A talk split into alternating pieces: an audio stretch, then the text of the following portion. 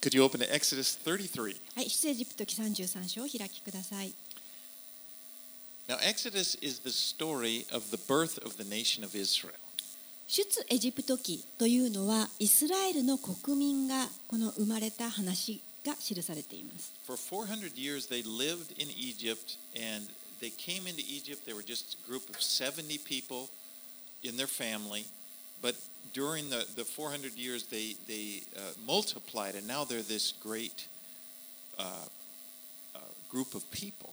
この400年前に彼らは最初エジプトに下ってきましたこのヤコブの家族は初め70人ほどでしたけれどもしかし400年間エジプトに住んでいる間にどんどん増え広がってそして大きな国民となりました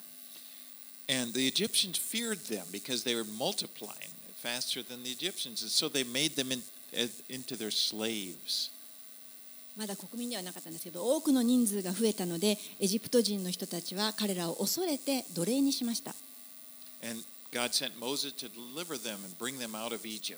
そして神はモーセという人を起こして、このイスラエルの人々をエジプトから救出することにしました。そして神様は彼らを約束の地へ導かれると約束されました。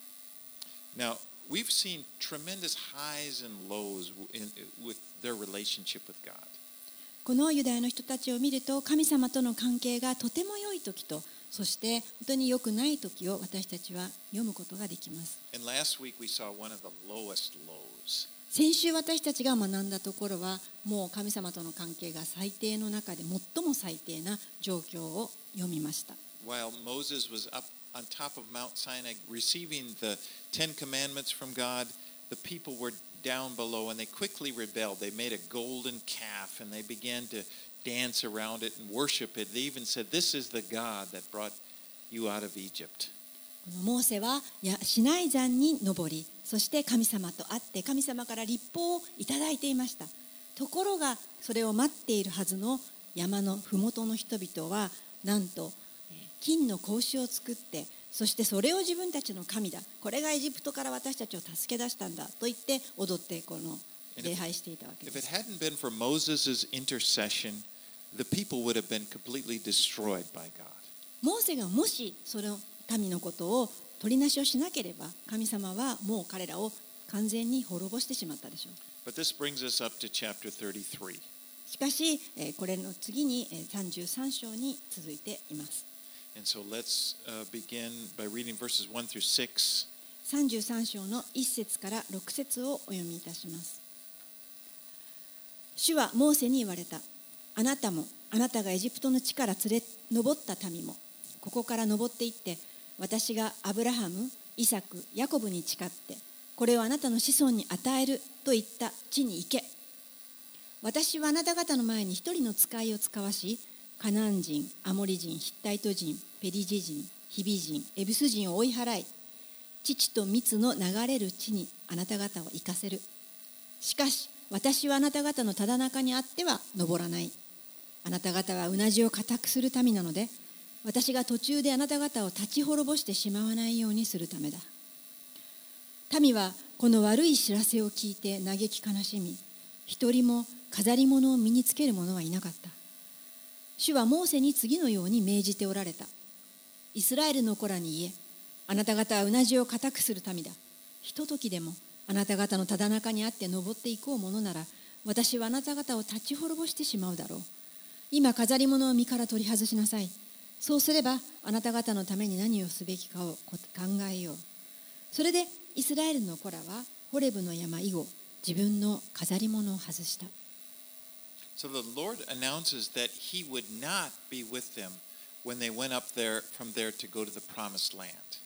ここで主はもう彼らと一緒には行かれない約束のうちには導くけれども一緒にはいないと宣言されました But He said that He would send His angel and that, that, that He would bring them. But He wouldn't go there Himself. He wouldn't be with them because lest I consume you on the way, for you are a stiff necked people. 神様はあ一人の使い、まあ、見使いをあなた方に与えるとそしてまあ彼があなたを導くであろうしかし私は一緒に行かないなぜならあなたがうなじを固くする民なので途中であなたを立ち滅ぼしてしまうからたと言いました This expression, stiff necked, it kind of refers to like a horse. Have you ever ridden a horse? うなじを固くする民というのはあの馬のこう言うことを聞かない馬をこうあら象徴してるんですけども皆さん馬に乗ったことがあるでしょう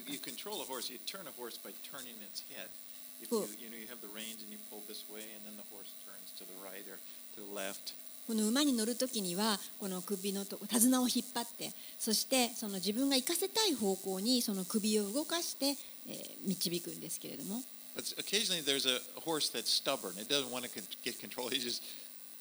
it just makes its neck stiff so it, it doesn't move. でもたまにこの言うことを聞かない馬だとすごくこの主人の言うことを聞かないで首を固くしてうなじを固くしてしまうんです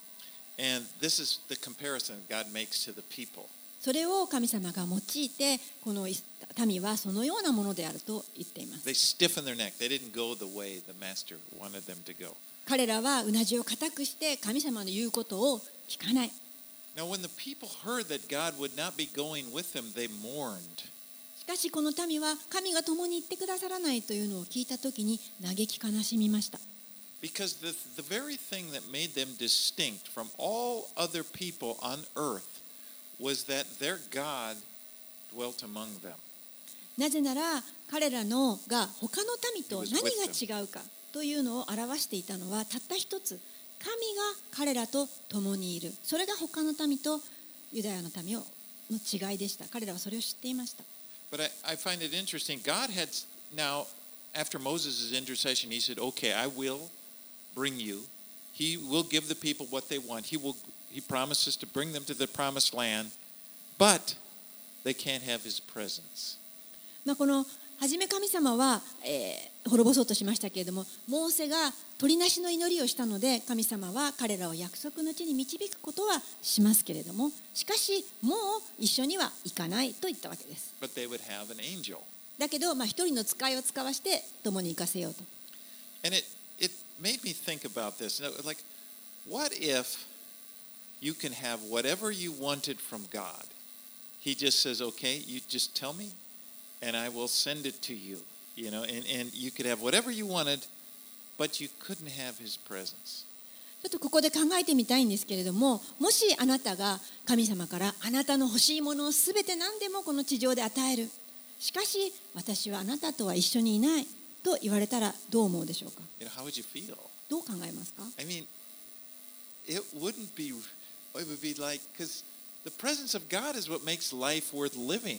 でもこの神様のご臨在こそが実はこの人生を豊かなものにしているんです But you know, I think that many people on earth would be happy with that arrangement. でも私が思うにこの多くの人たちっていうのはあの神様にそう言われたらすごい嬉しいと思うんです If God would just give them what, what they want, they don't really want Him. You know, He can stay in heaven. Just, you know, send an angel in some way to tell you, and then, then He'll give you what you want. A lot of people say, Great, that sounds great. 多くの人たちは、えー神様はそのこっちに来ないでくれてそして私の欲しいものだけを全部くれて、まあ、必要な時にたまに見つかり送ってくれるの最高じゃないって思うわけです Now, I don't know what people are thinking, but sometimes I've walked around these shrines and I think that's kind of like that. You know, they want something.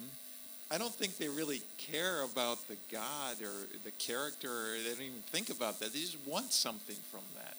まあもちろんですね他の人々が何を考えているか私は分かりませんけれどもでも見ていると例えばいろいろな神社仏閣に行って拝んでいる人たちを見るとそのように見えるんです何か神様から欲しい自分にとって何か欲しいんだけれども神様ご自身を知りたいとかその方と関係を持ちたいと思ってないように見えるんですね The issue is what can I get? It's not I want this God, you know. But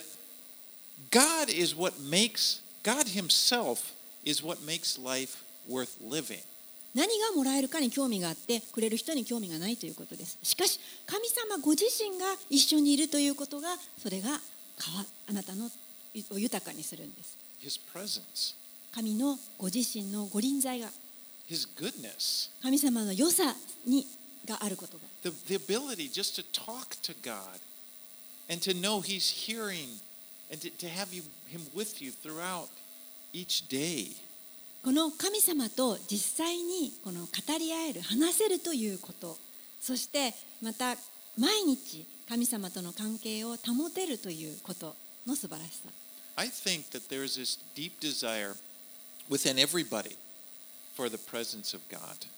でも私は実は全ての人の心の奥深いところにこの神様のご臨在を求めているそういった願いが与えられていると信じています.だからこそ人はこの何かを求めて動いてるんです But uh, so many people don't understand. They feel that aching need, but they don't really understand it. It's what, what God is what they really want. So they, they're looking around in other places trying to get that need met. で人々はその本当の深いところの必要が神であるということに気づかずにこの心が何か傷んでいるからそれに向けて何かをしてたくさんのものをえーで自分を満たそうとしていくわけで You す know, like that's maybe it's pleasure or achievement. もしかしたら何か自分を喜ばせるものを探したりあるいは何かをこの達成することに喜びを見出したり.何かこの力や権威をもらうことに。時には宗教でさえそれを満たそうとするものになります。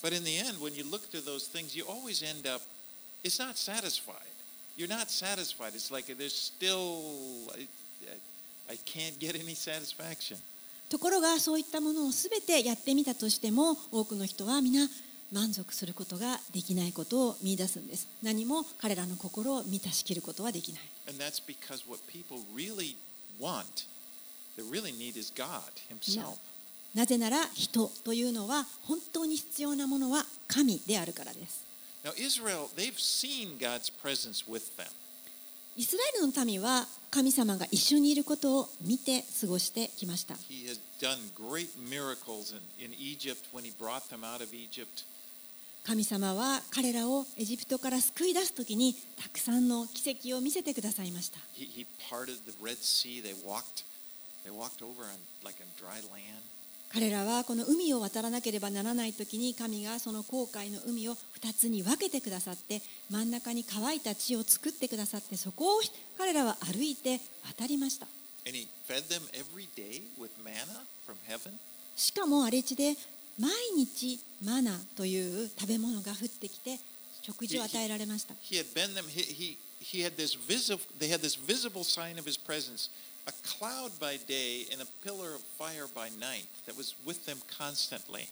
実際に見ることができる神の臨在を彼らは体験してきました昼間は雲の柱を見ることができましたし夜は火の柱を見ることができました now said, "Well.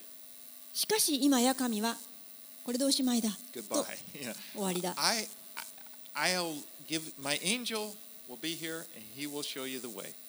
私はあなたに使いを使わすから、まあ、彼に聞きなさい。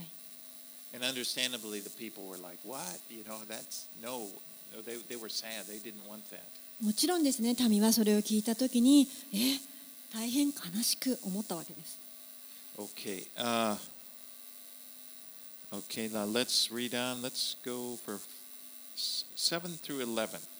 では33章、7節から11節。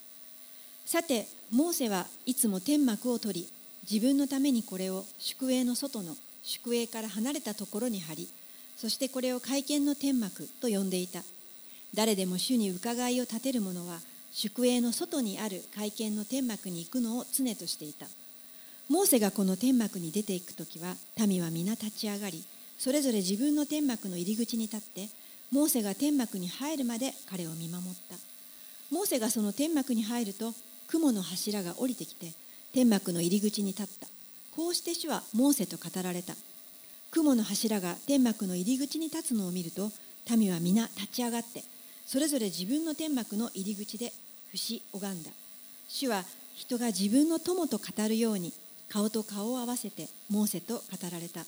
モーセが宿営に帰る時彼の従者でヌンの子ヨシュアという若者が天幕から離れないでいた。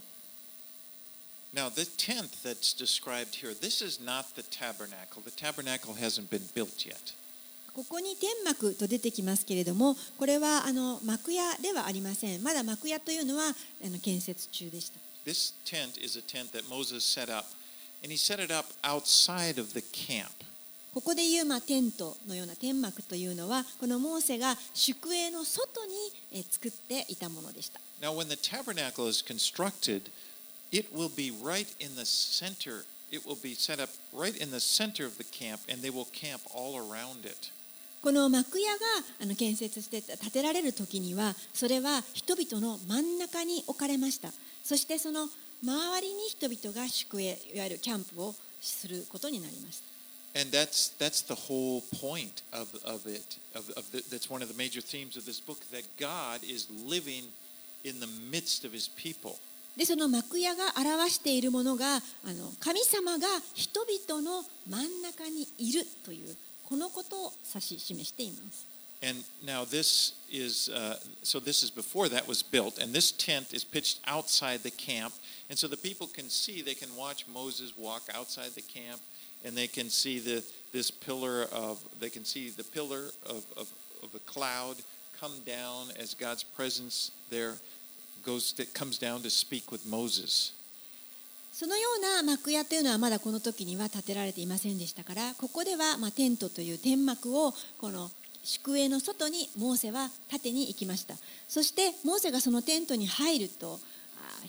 雲が立ち上がってそしてあの遠くからですねそれが見ることができました So they were really they were still able to see this physical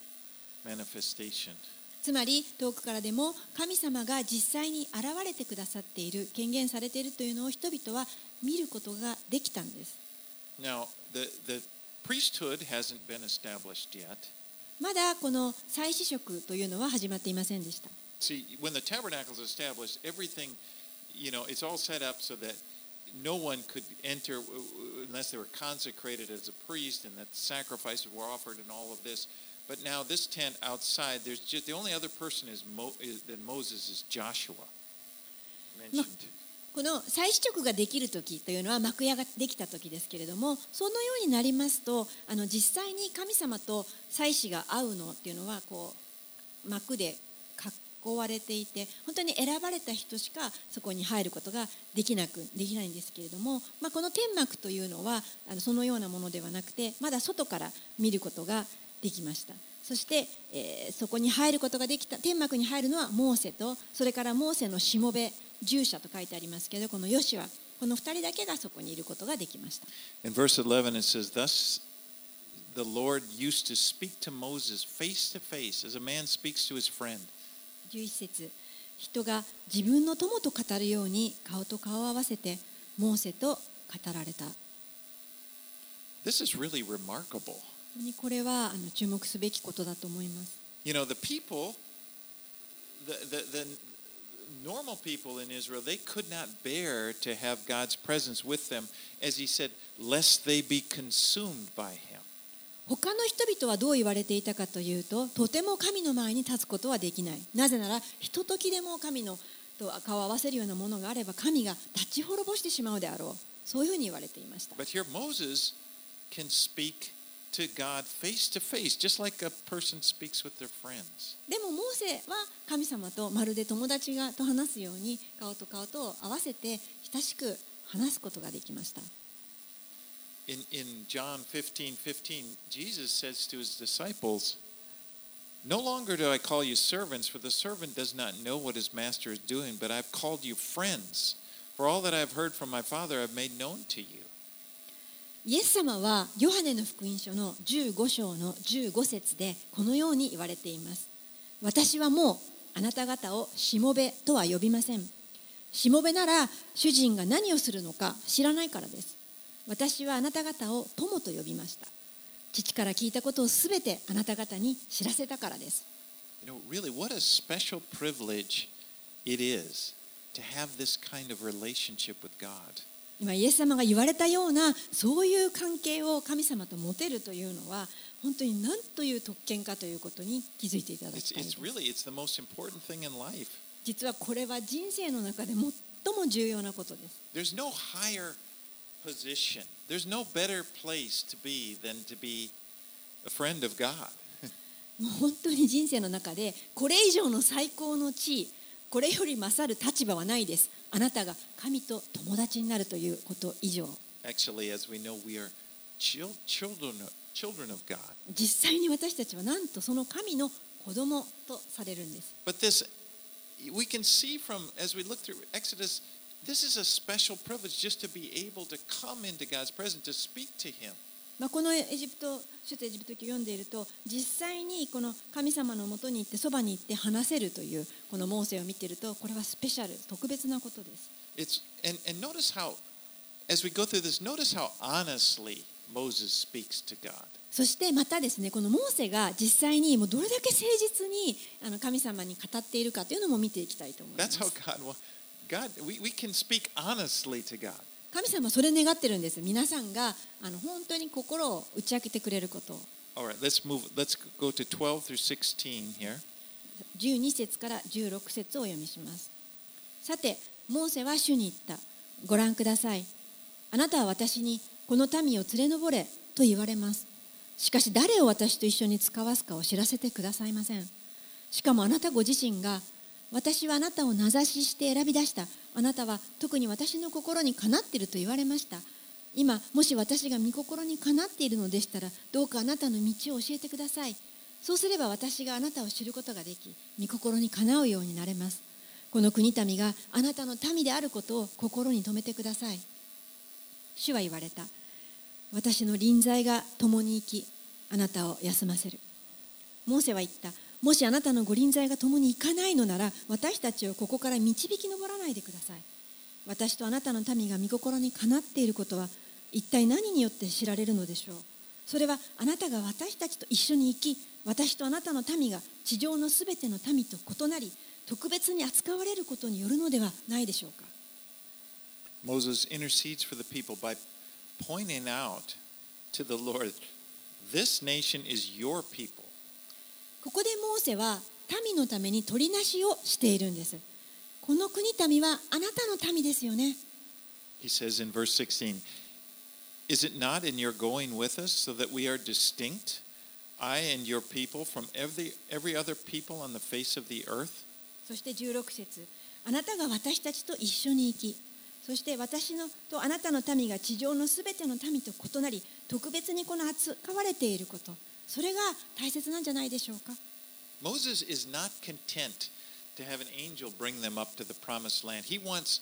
to have the presence of God. モーセはこの誰か使いが来てそして導いてくれればいいというふうには思わなかったんですそれには満足していません神様のご臨在が欲しかったんです.なぜならそれが彼らを特別なものにしていたからです Now, when you read through this, uh, we talked about this last week, but when you think read through this, don't think of God as being, you know, offended and sulking. あのこれらのところを読んでいるときにどうかですね神様が何かこの気分を害される方でそして行くのをやめたりしているというふうには考えないでください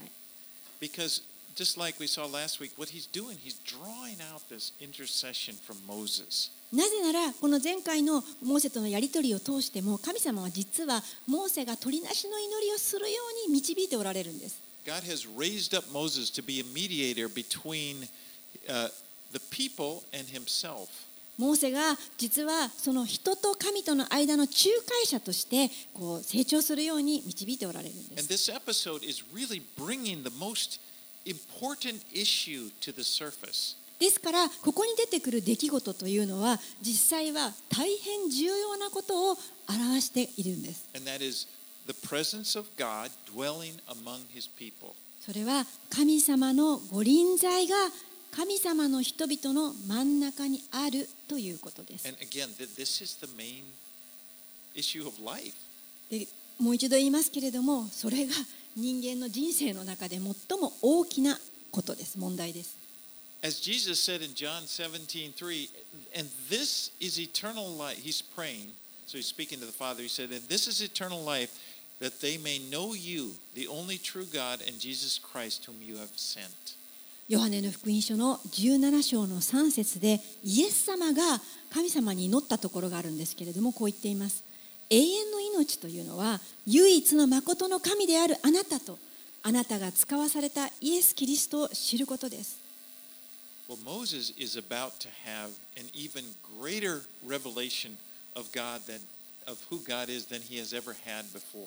そしてここでモーセはこの神様というのがどのようなお方であるかということでさらに大きな啓示を受けていきます。17節をお読みします。主はモーセに言われたあなたの言ったそのことも私はしようあなたは私の心にかないあなたを名指して選び出したのだから So here the Lord responds to Moses' intercession and he gives him, he says, I, I, I will do this for you. I will go with you. ここで主はモーセの祈りに応えて答えてくださいました私はあなたと一緒に行こう。He promises to restore his relationship with Israel. イスラエルとの関係を回復すると約束してくださいました。And so let's read verses 18 and we'll go into 34, verse 9. では33章の18節から34章の9節までお読みします。モーセは言った。どうかあなたの栄光を私に見せてください。主は言われた私自身私のあらゆる良きものをあなたの前に通らせ主の名であなたの前に宣言する。私は恵もうと思うものを恵み憐れもうと思うものを憐れむ。また言われたあなたは私の顔を見ることはできない。人は私を見てなお生きていることはできないからである。また主は言われた見よ私の傍らに一つの場所がある。あなたは岩の上に立て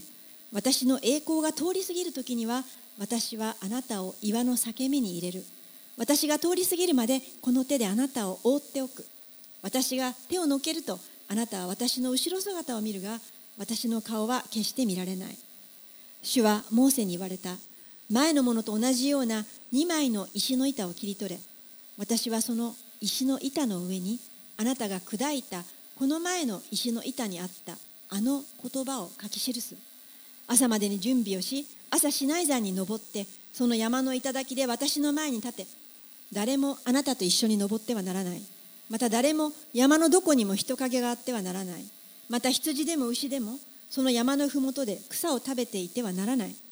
そこでモーセは前のものと同じような2枚の石の板を切り取り翌朝早く主が命じられた通りにシナイ山に登った。彼は手に2枚の石の板を持っていた。主は雲の中にあって降りてこられ彼と共にそこに立って主の名を宣言された。主は彼の前を通り過ぎる時こう宣言された。主主は憐れみ深く情け深い神。怒るのに遅く恵みと誠に富み恵みを仙台まで保ち咎と背きと罪を許す。しかし罰すべきものを必ず罰して父の咎を子に。さらにこの子に三代四代に報いるものである。モーセは急いで地にひざまずきひれ伏した。彼は言った。ああ主よ。もし私が御心にかなっているのでしたらどうか主が私たちのただ中にいて進んでくださいますように。確かにこの民はうなじを固くする民ですがどうか私たちの咎と罪を許し私たちをご自分の所有としてくださいますように。So Moses prays to the Lord. He says, Show me your glory. ここでモーセは祈って言いましたどうかしよあなたの栄光を見せてください Now keep in mind, Moses has just interceded with, with, for the people. He's gotten an answer that he wanted. God responded and said, Yes, I will go with you. But it's like now he wants, he has a- another prayer Show me your glory. ちょっと少し前にモーセは民のために取りなしをしたばかりでした。そしてその時に主は共に行こうともう言ってくださったんです。ですけれどもモーセはまたさらに求めて言いました。あなたの栄光を見せてください。Now think about Moses has this unique privilege. He's been able to speak face to face with God. モーセに与えられていた特権というのは本当に特別なものだったと思います。実際にこのように神様に近づいて語ることができたわけです.そしてなんとそのモーセの言うことに神様が一つ一つ応答してくださっています like. でもモーセは一つのことで満足はしませんもっと求めます.もっと神を知りたい The, the word glory, it's kind of hard for us to understand. I mean, it, it, it's, it's a, a Hebrew word, kabod, kabod, I think, how you pronounce it, but it, it's, it's like glory, honor, splendor, or the substance of God. まあ、この栄光と言われてもこのはっきりとよく分かりづらい言葉ではあると思います、えーヘブル語ではカーボードと言いますけれどもそれはこの栄光や名誉素晴らしさ富そういったものを指し示しています Well, God now tells Moses to go down and warn the people to stay away from the mountain. そしてモーセはまあこの山を降りていってそして人々は山から離れるようにと警告を与えなさいと言われます.そしてまたもう一回この石の板を切って持ってきなさいと言われています And, and he comes back to God. And then when he does come back, God tells, hides him in a rock. It's like Moses is hidden in a little area of a rock. And then God just, as he, God passes by him. And as he passes by, he proclaims his glory. そしてこのモーセが山に登っていくと今度はモーセを神様が通りすがる時に栄光にが過ぎ去る時にはこの岩の裂け目にこのモーセを隠してくださいます。And uh, he did, it said the Lord descended in a cloud and he proclaimed his name to Moses. そこで神のご栄光を宣言しますけれども主は雲のから降りてきてそしてモーセに神の名を宣言しました。In verses 6 and 7, he says, The Lord passed before him and proclaimed, The Lord, the Lord, a God merciful and gracious, slow to anger and abounding in steadfast love and faithfulness, keeping steadfast love for thousands, forgiving iniquity and transgression and sin, but who will be by no means means clear the guilty, visiting the iniquity of the fathers and the children of the third and fourth generation. 34章の6節7節。主は彼の前を通り過ぎるときこう宣言された。主主は憐れみ深く情け深い神。怒るのに遅く恵みと誠に富恵みを仙台まで保ち咎と背きと罪を許す。しかし罰すべきものを必ず罰して父の咎を子にさらにこの子に三代四代に報いるものである。The first word, notice the first word that God uses to describe himself is merciful. まあ、ここで神様はご自身を表してくださいましたけれども最初に出たこの神様ご自身を表す言葉はこれでした憐れみ深いものである You know, the whole thing is show me who you are. I want to see, I want to know you. Show the first thing he says is merciful. モーセはあなたを見せてくださいあなたはどういうお方ですか？あなたは誰ですか？と言った時に神様はまずご自身のことを紹介して憐れみ深いものであると言われたんです。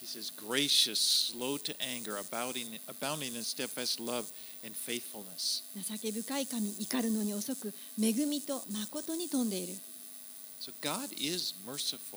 神は憐れみ深い神です。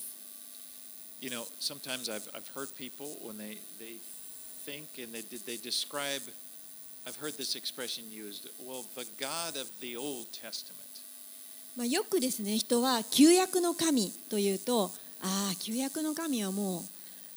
う忘れようというような感じで言われます。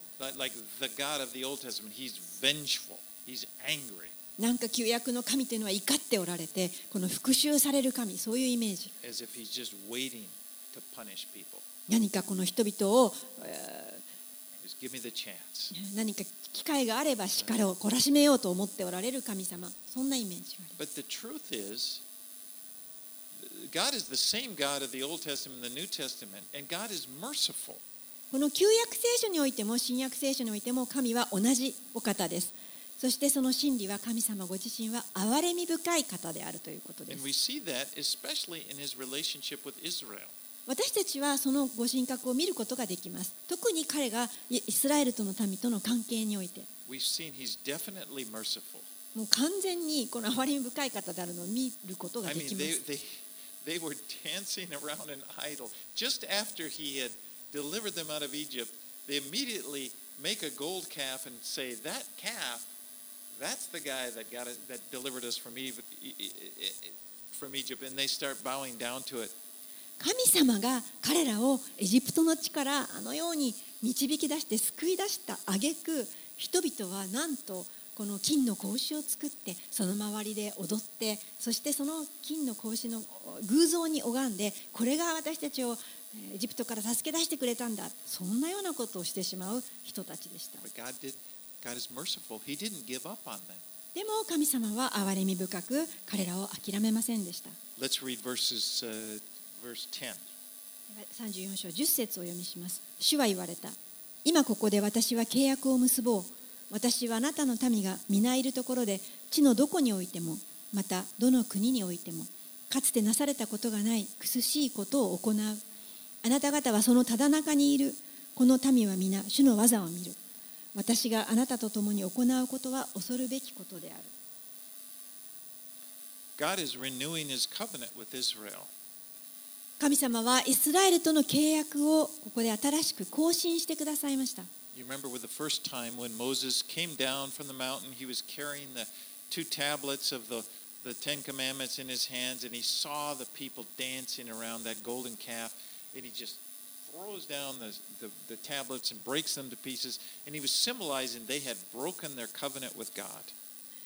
モーセが。最初にこの神様と会って市内の山から降りてきたときに。は彼の手には神から与えられた2つの契約の板がありました。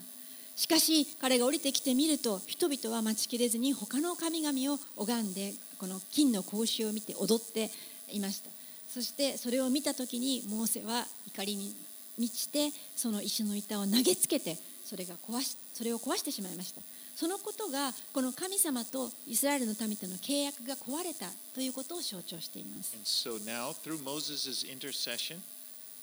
でも、モーセがその後に人々のために取りなしの祈りをされたので、ここで神は新しい契約を更新してくださいました。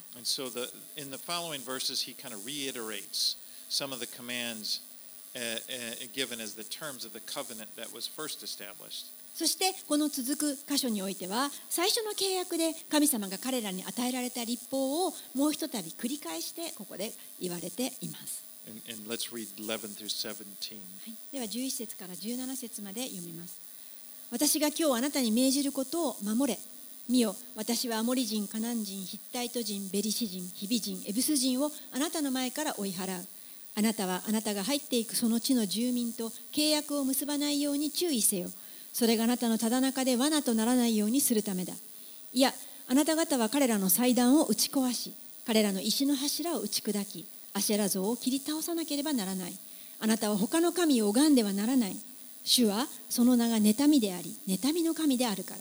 あなたはその地の住民と契約を結ばないようにせよ。彼らは自分たちの神々と陰行し自分たちの神々に生贄を捧げあなたを招く。あなたはその生贄を食べるようになる。彼らの娘たちをあなたの息子たちの妻とするならその娘たちは自分たちの神々と陰行を行いあなたの息子たちに自分たちの神々と陰行を行わせるようになるあなたは自分のために鋳物の神々を作ってはならない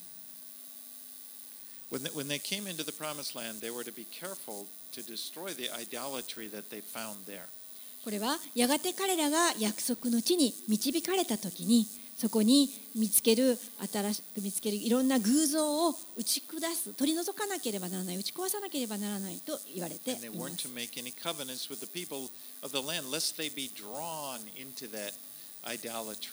まあ、これから人たちと新しくあの契約を結んでしまうならばその人たちの土地にある偶像にこの、えー自分がこの持っていかれてしまう。These nations, in this particular area of Canaan, these nations had got, gotten extremely evil. まあ、この彼らが導こうとしているそのカナンの土地というのは本当に邪悪なもので満ちてしまっていた土地だったんです。 I mean, they were, they were, s- they're, they're, as part of their religion, they would sacrifice ch- children, and, th- and it, it was, it, it was very, very dark. They were beyond the place, and God had determined that that was it for them. 彼らが行こうとしているその土地の人たちはどれだけ邪悪だったかというとその宗教内の間においてこの自分の子供を生贄として捧げるようなそういった悪い習慣で満ち満ちていたわけですですから神様はそれに習ってはいけないと言ったわけ And です his plan was, as, as he had said way back in Abraham, 400 years earlier, he said he, he knew what was going to happen. And God had determined that he was going to give, he was going to drive out those people and, and it's like wipe it clean and start clean. And Israel was going to come in and he wanted, you know, to, to start clean, no idolatry. まあ、このアブラハムの時代に遡ってから神様はすでにこの計画をお持ちでしたですから彼らを一度集めてそしてまた返すんですけれどもその間に全ての、えー邪悪なものを滅ぼし尽くす prohibiting idolatry, let the motorcycle go by. Pro- prohibiting idolatry was really central to the covenant. この偶像礼拝をしてはならない他の神を拝んではならないということがこの全ての立法の中の中心です And you look at the first of the Ten Commandments, and the very first one says, You shall have no other gods before me. 10回という神様からの戒めの最初の第1回にはこのように書いてあります。あなたには私以外に他の神があってはならない。そしてその続いて2つ目に自分のために偶像やいかなる形を作ってそれを拝んでもならない。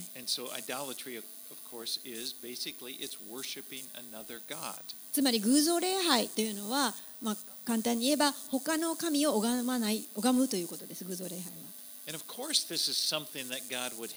そしてそれはもちろん神様が意味嫌われるべきことです。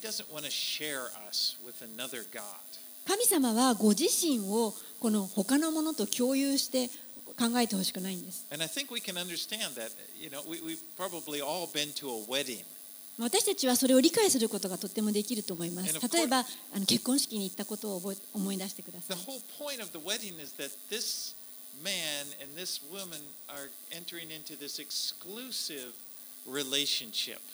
この一人の花婿と一人の花嫁が結婚式にいます。そしてこの二人の間には誰も他のものが入ってはならない。そういった関係を結びます。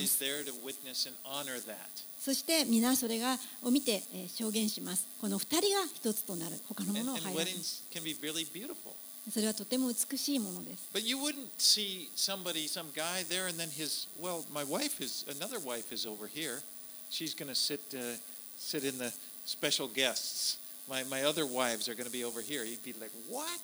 まあ、でも例えばその結婚式でその花婿がここに花嫁がいてもう一人花嫁がこっちにいます。私の,あの次の奥さんです。ということがあったとしたならばみんなえっ？と思うと思います。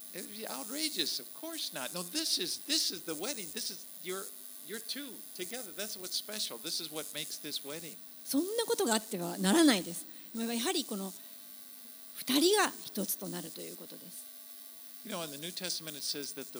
that actually a, a wedding is, is a picture of our relationship with God. 新約聖書にはこの結婚というのが神様とあなた神様と人とのを表していると書いてあります.私たちはキリストの花嫁として神様に召されていると書いてあります he loves us and cares for us, but he doesn't want anybody else. He wants to be exclusively married to us. で神様はそのように私たちを深く愛して迎えてくださいますけれども何か他のものが混ざって入ものではありません。混ざってほしくないんです。All right, let's move on to 18 through 28. はい、では続けて18節から28節を読みします。あなたは種なしパンの祭りを守らなければならない。アビブの月の定められた時に7日間私が命じた種なしパンを食べる。あなたはアビブの月にエジプトを出たからである最初に太陽を開くものはすべて私のものである。あなたの家畜のオスのウイゴは皆牛も羊もそうである。ただしロバのウイゴは羊であがなわなければならない。もしあがなわないならその首を折る。またあなたの息子のうち長子は皆あがなわなければならない。誰も何も持たずに私の前に出てはならない。あなたは6日間は働き7日目には休まなければならない。耕作の時にも借り入れの時にも休まなければならない。小麦の借り入れの初穂のためには7週の祭りを年の変わり目には収穫祭を行わなければならない。年に3度男子は皆イスラエルの神主主の前に出なければならない。私があなたの前から違法の民を追い出しあなたの国境を広げるのであなたが年に3度あなたの神主の前に出ようとして登っていく時もあなたの土地を欲しがる者は誰もいない。私への生贄の血を種入りのパンに添えて捧げてはならない。また杉越の祭りの生贄を朝まで残しておいてはならない。あなたの土地から取れる初穂の最上のものをあなたの神主の家に持ってこなければならない。あなたは子ヤギをその母の地で煮てはならない。主はモーセに仰せら言われた。これらの言葉を書き記せ。私はこれらの言葉によってあなたとそしてイスラエルと契約を結んだからである。モーセはそこに40日40夜主と共にいた彼はパンも食べず水も飲まなかったそして石の板に契約の言葉10の言葉を書き記した So God repeats instructions on the Feast of Unleavened Bread, which we've seen is, is, is actually the Passover. There, there, there's the Passover is one day, and then the next week is Feast of Unleavened Bread, but they're kind of seen together. えここで神様はもうひとたび、えー彼らにこの種なしパンの祭りとか、えーそれからまあそれと一緒に1週間後に持たれる杉越の祭りそういったすべての祭りの執り行い方をもうひとたび教えています.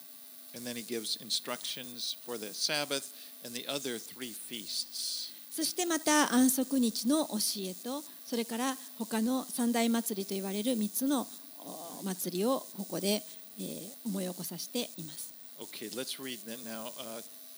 29 through 35. では29節から bring us to the end. 35節最後までお読みしますそれからモーセはシナイ山から降りてきたモーセが山を降りてきた時その手に2枚のサトシの板を持っていたモーセは主と話したために自分の顔の肌が輝きを放っているのを知らなかったアロンとイスラエルの子らは皆モーセを見たなんと彼の顔の肌は輝きを放っていたそれで彼らは彼に近づくのを恐れた。モーセが彼らを呼び寄せるとアロンと改宗の上に立つ族長は皆彼のところに戻ってきた。モーセは彼らに話しかけた。それからイスラエルの子らは皆近寄ってきた。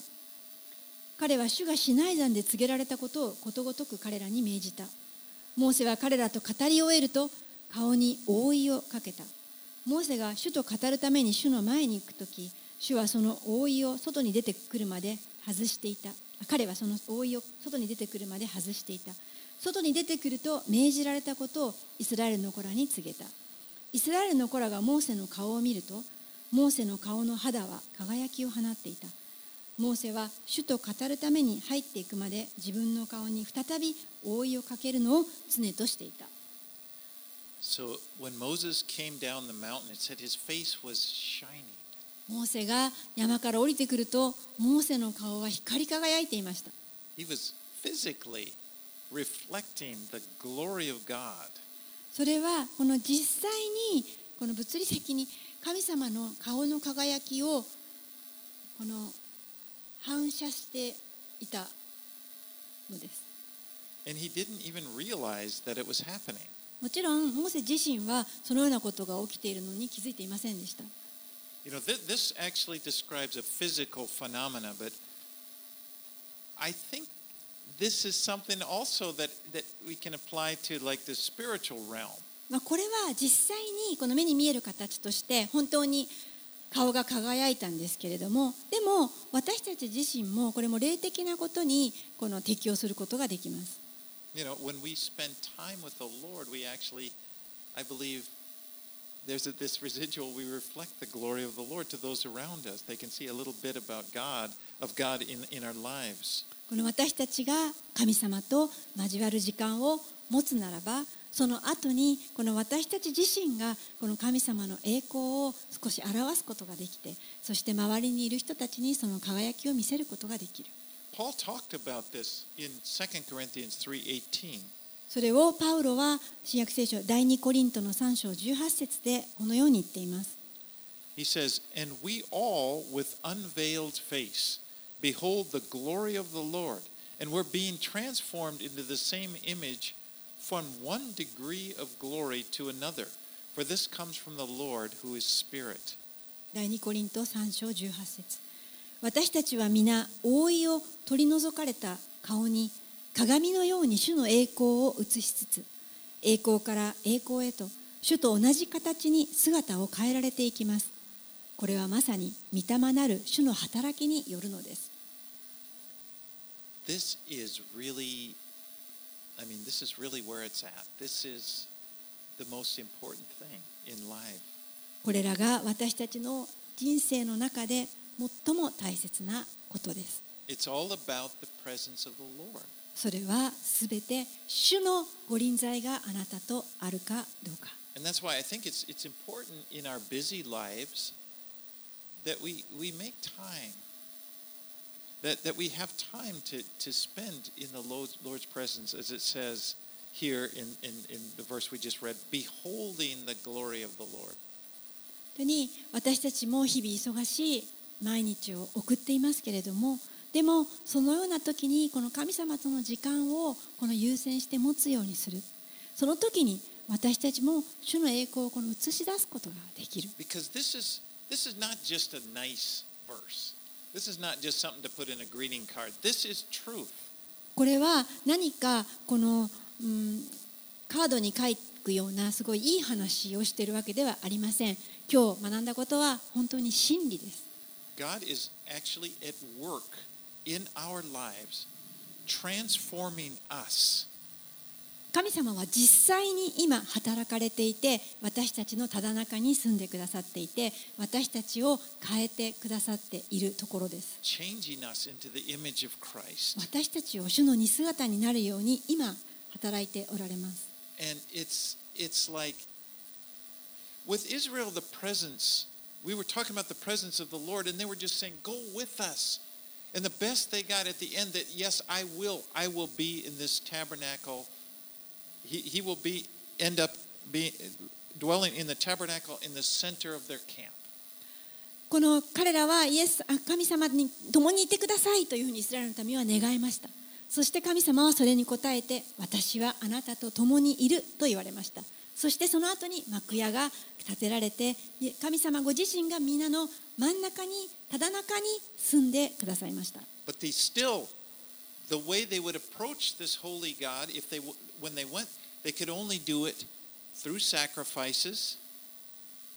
でもそのような時に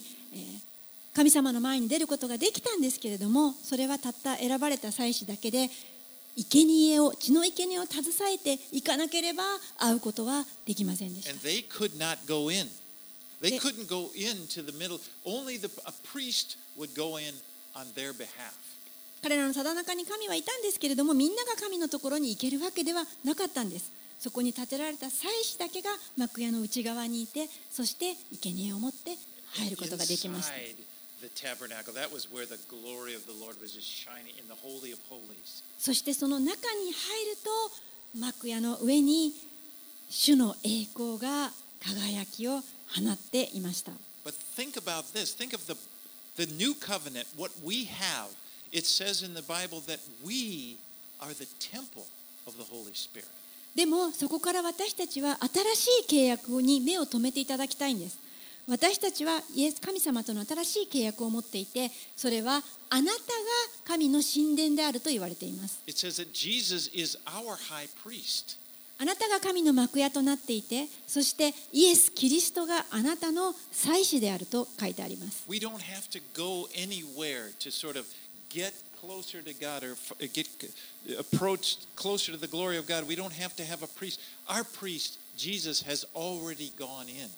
もう私たちはこの誰か他の祭司が来て私の代わりに神のもとに行ってくれる人が必要なわけではありません。もうイエス様がその道を開いてくださいました。イエス様ご自身が血の生贄を流しなってくださってもう永遠の生贄を捧げてくださいました。そ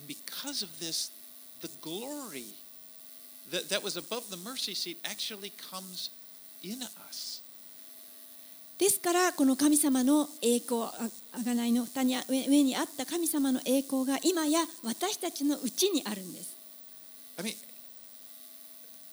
I just want to read that again. But just- Can we take another look at 2 Corinthians just uh, again and, and think about this as truth? And we all, with unveiled face, beholding the glory of the Lord, are being transformed into the same image from one degree of glory to another. This comes from the Lord, who is Spirit. この第二コリントの3章18節をここのところをもう一度お読みしたいと思います。私たちは皆覆いを取り除かれた顔に鏡のように主の栄光を映しつつ栄光から栄光へと主と同じ形に姿を変えられていきます。これはまさに御霊なる主の働き。それが今私たちのうちにあるんです。Praise God for this. 本当に神様にこのことを感謝し賛美します is what the, the, the Lord has come into us by the Holy Spirit, and this is how others can see the glory of God. 神様は今や精霊となって私たちの内側に住んでくださっていますそのことによって周りの人たちが神の栄光を私たちを通して見ます As we are transformed by God's Spirit, 私たちが精霊によって主の栄光から栄光へと変えられていくときに so when it comes to us and when it comes to our life on earth and what's important, what's not, what should we do, this is the main thing. まあ、今の私たちの生活にちょっと考えてみますとあなたにとって何が大切ですか何をして生きていきますかでも一番重要なのは今日のところです Our biggest desire, our biggest concern should be allowing God to transform our lives into the image of Jesus. 何をしていくか人生で一番何が大切でしょうか？でもその中で一番大切なのは神様があなたの中に入られることを許すことですそして神様があなたを変えてくださることを許す受け入れることです.それが本当に人の人生のすべてで